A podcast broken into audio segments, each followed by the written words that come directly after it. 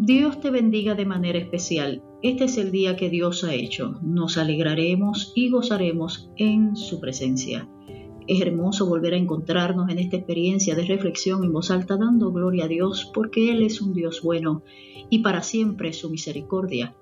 Nos estamos acercando al texto bíblico para descubrir los nombres de Dios y a través de esa revelación conocerle de manera más profunda. Hoy hablaremos acerca de Yahweh Nisi o Adonai Nisi. Jehová es mi bandera. En Éxodo capítulo 17 se relata una historia muy interesante acerca de una confrontación cara a cara, cuerpo a cuerpo, con un pueblo hostil al pueblo de Dios y la manera tan extraordinaria en que el Señor les da la victoria. Cuando vamos al texto de Éxodo capítulo 17, versículo 15 dice, y Moisés edificó un altar y llamó su nombre Jehová Nisi.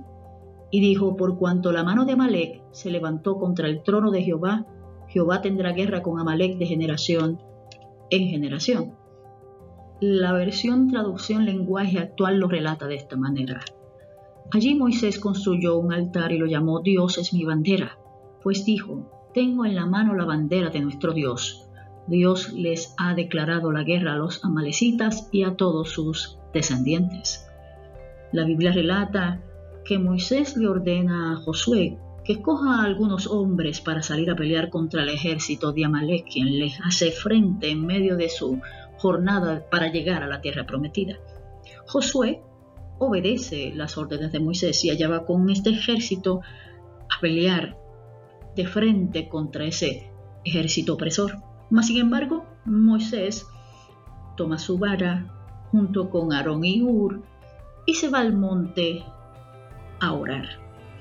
Y la Biblia dice de que mientras Moisés sostenía en alto la vara en su mano, los israelitas vencían, pero cuando él bajaba la mano, dominaban los amalecitas.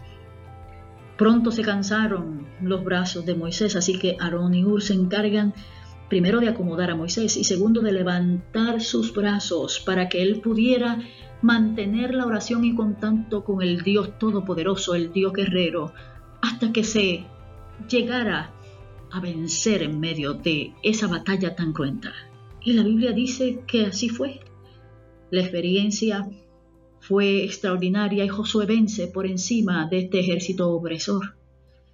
Pero es interesante porque la victoria se obtiene a través de una experiencia de intercesión poderosa. Sí, hubo un ejército que va, que de una manera interesante también enfrenta al ejército opresor, pero la victoria aquí se da por causa del entendimiento de Moisés que acercando hacia Dios en oración es la manera de poder vencer en contra de los poderes más oscuros que van contra nosotros.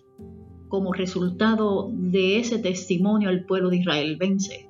Así que se levanta un altar y se llama aquel lugar Jehová Nisí. Jehová es nuestra bandera. La bandera del Señor está en nuestra mano.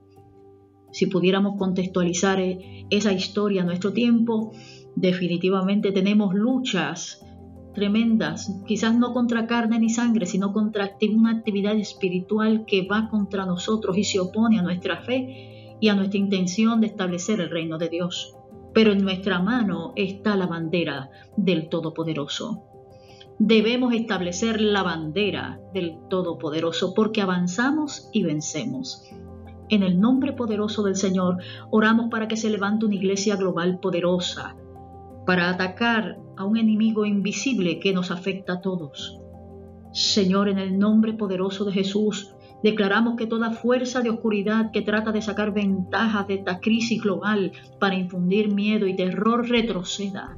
En el nombre de Jesús de Nazaret, creemos que tú nos vas a dar la victoria en tiempos como los que estamos viviendo y que lo vamos a hacer juntos. Nos vamos a levantar las manos los unos a los otros porque el Señor vence en medio de aquellos que esperan en Él. Te damos gracias por esta experiencia. En el nombre poderoso de Jesús. Amén.